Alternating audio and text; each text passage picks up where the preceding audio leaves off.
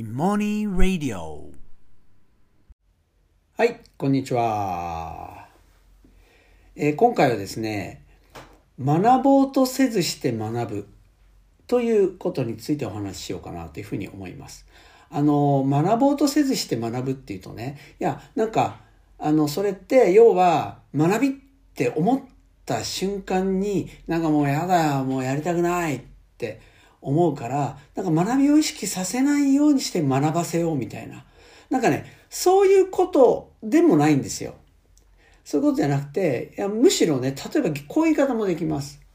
あのね、学ぼうと意識した瞬間に学びでなくなる。まあ、もうちょっときちんと言うと、学ぼうと意識した瞬間に、その学びってものすごく薄っぺらいものになってしまうっていうことなんですね。あの、例えば、皆さんね、学校で、まあ、学び、学びますよ。勉強しようってなりますよね。そしたら、ある目的を持つわけです。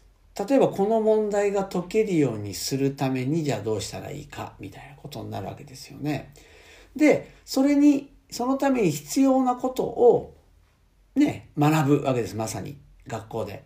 ね、だからその目的を持って本当はなんかこれ面白くないけど、まあこれをね、これできるようにしなきゃいけないから勉強しようってなりますよね。でもね、そこで起こることって何かって言ったら、どんなに真面目な人でも、どんなに真面目に学ぼうとしても、要求されたこと以上に学ぼうとしないんですよ。つまりこれができるようにするために、それに必要なことを学ぶ。で、必要じゃないことっていうのは、やらないわけです。まあ授業なんてそうでしょうね。だってそんなことを言ったら、ほら今関係ないことは言うな、みたいなことになっちゃうし。で、そもそもこの目的をね、達成するために必要のないことっていうのは自然とやらないわけです。非効率だから。でもね、そこが実はもったいないんですよ。本当の学びって、ね、自分でいろいろああだこうだしながら、なんかいろんなこと気が散って、あれ？こういう時どうなんだろう？どうなんだろうって。一つの問いがどんどん幅を持っていって、で、しかも、ね、なんか要求されるわけじゃない。なんかすごい気持ち悪い。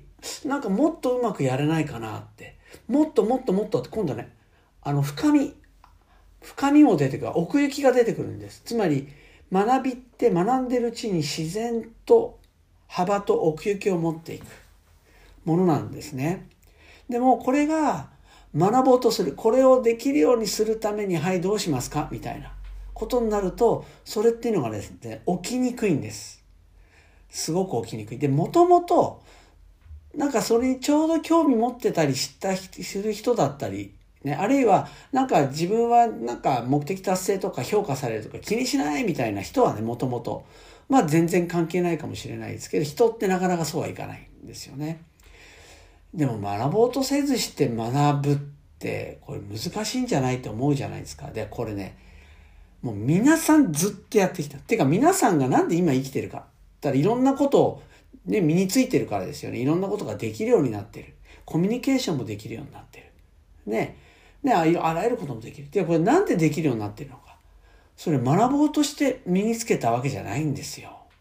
全然これを学ぼうって目的にして学んだわけじゃなくて、ね、まさに今を生きる、今を生きる。あ、これ何なんだろう。あ、やばい、こうなっちゃった、どうしよう。って、その中で自分で何とかしようともがいてるうちに図らずもいろんなことが身についてるってわけです。それを身につけようとしたわけじゃなくてね。で、これ一番典型的なのが子供の遊びです。子供ってね、遊びながらね、遊びの中、遊びって何かほら目的があるわけでもないし、ね、こう、これをちゃんとできるようにしなければならないっていうのがないから、もう安心して自分自身を出せるわけですよ。ね、自分自身で試行錯誤をできるわけです。ね、むしろ間違いも面白かったりするし。ね、あるいは目的なんかないから、ね、最初、ね、なんか例えばボール遊びしてたら、なんか気づいたらなんか山登りしてるみたいな。ね、なんか、そんなどんどんどんどんいろんなことを多動的にやることっていうのが移っていく。目的なんかない。でも、その中で勝手にいろんなことっていうのが身についていくんですよね。そうでねあの僕はだからその授業ってね授業ってどういう間にしたいかっていうとまさに学ぼうとせずして学ぶっていう状況を作るっていうことをずっとしてきたわけです。つまり、なんかこれやんなきゃいけないからとかじゃなくて、なんかね、考えないでいられない。ね。好きなことしていいよじゃないんですよ。むしろ、もやもやとか気持ち悪さ、違和感っていうのをポンと彼らの前に置くわけです。それが発問ですよね。問い。問題とも言います。だから、あとは彼らはその気持ち悪さに向き合って、時に共同しながら、ね。で、あるいは脱線しながら、問いを深め、そして、ね、幅、いろんな発展させ、ね、深めていく、奥行きをつけていくっていうことになるわけです。でね、これね、昨日ね、いもいもの、ま、まさにいもいもの授業っていうのはそういう授業なんですね。自分で考えることがどんどん楽しくなる授業っていうのはまさにそういうことなんです。だから、あの、いもいもの授業っていうのは、あの、我々が、もう教材ももうその担当者がその子たちがどうやったら学ぼうとせずして学ぶかっていうことを意識して毎回作ってるわけですね。で、そう、これね、おとといね、あの、いもいもの低学年いもいも教室でね、いや、もうこれ、もうまさにこれ、そうだな、学ぼうとせずして学んでるな、みたいなことが起こったんで、ちょっとその話をしたいと思います。あの、いもいものあの、低学年教室っていうのは1年生から3年生までのクラスなんですけれども、あのね、昨日はね、あの、初めて低学年教室でやったワークみたいなんですけども、あのね、こういうのやったんですよ。あの、3人いますね。3人、3人1組。でね、その1人ずつにあるものを渡すわけです。で、ただそのものの中で、あのね、1人だけその他の二人とはちょっと違うものを持たすんですよ。ちょっとだけ違うものね。そう。で、あの、で、そのものは机の下で手渡して、それぞれ一人ずつに、一人ずつね、ものを手渡して、見ることはできない。そう、だから、あとは手触りで、なんか自分のはこんなのだよ、とかって言って、お互い伝え合って、あ、一人だけ違う一人って僕だとか誰々だみたいなことを三人で話し合って当てるみたいなことなんですけれども、あの、でね、あの、僕がちょうどその見てたのはね、一番最初にあ見てたグループに一番最初は、なんかね、あの、輪っかの、輪っかの、輪っかになったこうなんていうんですかね、石っていうんですかね、穴に、穴が開いた石みたいな。ものをみんなに渡したんだけど、あの、一人だけ、あの、ななんか輪っかの太さが一応なんだけど、残りの二人は、片側がね、ちょっと膨れてるんですよ。もう片方よりも。そういう輪っかのこう、もの、小物っていうんですかね。で、それを手渡した。ただみんなもいろいろこう言うわけですよ。なんか、僕のはなんか、あれ穴が開いてるって、あれ僕も僕も、みたいな。ね。それで、えー、でも、なんか、え、え、これこれなんか、外の円に中にも円があるような輪っかみたいな。ほんで僕もだ、みたいな。まあだからほら言葉で表現できないじゃないですか。で、ああでもない、こうでもないってやっていったんですけど、やっぱね、なんかね、全然ね、なんかこうしっくりこない、みんな。この子だみたいにならない。ね、僕かな？とか言いながら、いやでも、なんか違うなみたいな。そう、でもね、諦めないでやるんですよ。でね、ただね、ある子がね、なんかね、あの、机の下に今持ってるじゃないですか、みんな。ただね、コンコンって音でや、コンコンって音鳴らしたんですよ。その小物で机の裏を叩いて。ただ僕のこんな音だ、みたいな。ねすごいですよね。つまり、資格奪われちゃったから、まあある意味不自由になっちゃったわけですよね。だから何とかしなきゃいけないって時に、ね、ポンポンってそのもので机の裏を叩く。で、その音で、音の違いでわかんじゃないかなって言い出して、ね、そしたらみんなポンコンコンコンって叩き出したんですよ。ね、そしたら、なんか、いや、ちょっと、みんなで叩き、叩いたらちょっと誰が誰のかわかんないから、一人ずつみたいな感じで。で、でもこれも、ね、やるからだんだんそう思いついて、これも学びですよ、勝手に。彼ら学ぼうとなんかしてないですよ。でも、ちょっと一人ずつやろう、みたいに。ね、ちゃんとの、いわゆるこう、交通整理する人が出てきた。コミュニケーションの学びですよね。出てきた。で、こう一人ずつやるんだけど、なんかね、なんかよくわからないと。で、そしたらね、ある子がね、あのー、なんか、叩く、ね、ところ、小物のどこで叩くかっていうのを、どこ叩くかっていうのを、あの、ちょっとみんな一緒にした方がいいよね、みたいになって。じゃあ、あの小物の、この輪っかになったとこの端でやろうか、みたいな。叩こう、みたいになったんですよ。でね、たら、端ってどこだと思うかもしれないけど、ちょっとね、楕円形してるんですよ、輪っかが。だから、多分端っていうのは、端って表現が的確かどうかは別として、で皆さんそれで分かんないで、みんなね。3人とみんな分かって、うんつって、こう叩き始めたんですよね。そしたら、あのまあ、なんかそれでもね、しっくりこないみたいな感じだったんですよね。で、そしたら、ある子が、なんかど、どこ叩くかをちゃんとみんな一緒にした方がいいって言ったんですよ。そしたら別の子、いや、だから、だから端の方に叩く、叩けばいいじゃん。叩く、叩くって言ってたんですよ。ね。そしたらまたその子が、いや、だから、その、どこ叩くか、あの、ちゃんと決めないと、つって。いや、でも、いや、だから、端を叩くってやってんじゃん、みたいな。まあ、なんかポカンとしたんですよね。それ言われた方も。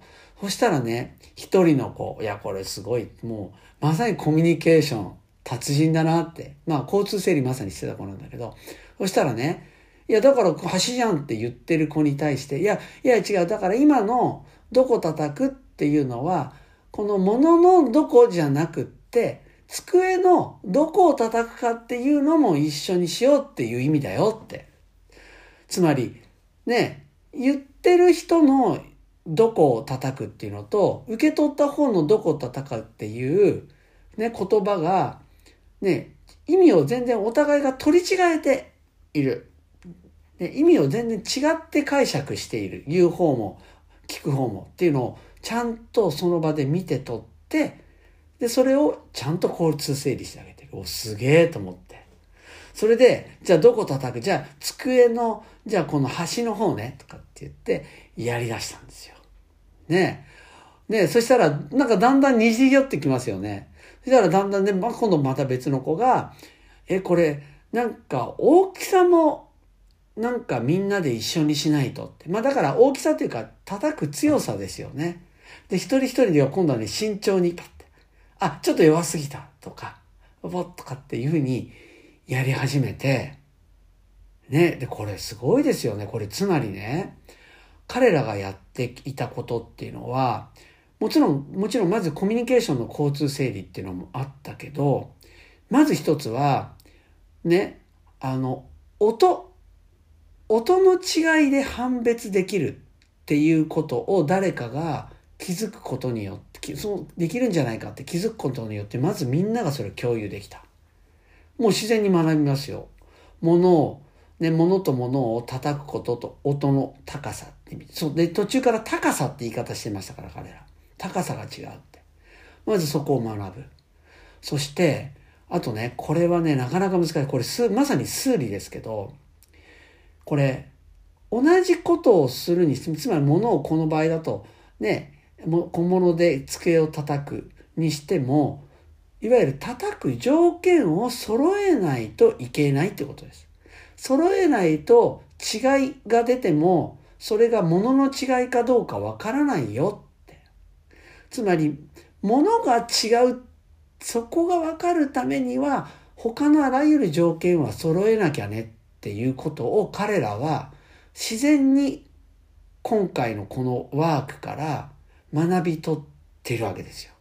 つまり条件を揃えるってこと。ね。これね、授業でね、はい、条件を揃えましょうったってわかんないですよ、これ。でも、子供はこのまさに遊びですよ。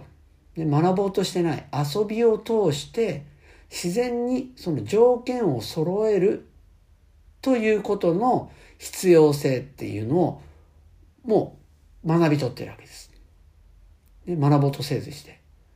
で、しかも、じゃあ、その条件を揃え、ね、まず叩こう、机を叩こうだったのが、ね、どこ、どこで叩くかを揃えよう。あの、あと机のどこを叩くかも揃える。あるいは強さ、叩く強さも揃える。いわゆるそのいろんな条件、音の高さ、ね、に影響する条件っていうのを彼らが、ね、勝手に、ね、勝手にその条件っていうのを見出していくわけですよね。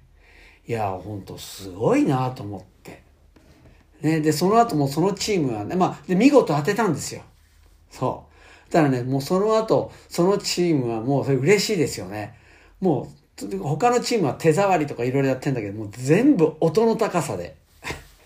もう、もうすぐ音で、あの、判別しようっていうふうにしてましたね。いや、だからね、あの、まあ、授業っていうのは僕はやっぱ本当こういうものであるはず、あの、必要だと思う。目的持った瞬間に、もうその目的達成のために最短ルート、ね、そこを目指してしまって、それに必要のないものっていうのは切り捨てちゃう。でも実はその切り捨てたところに大切なものもあり、しかもそれは自分で発見したものだから、もう学ぼうとせずして深く染みるんですよね。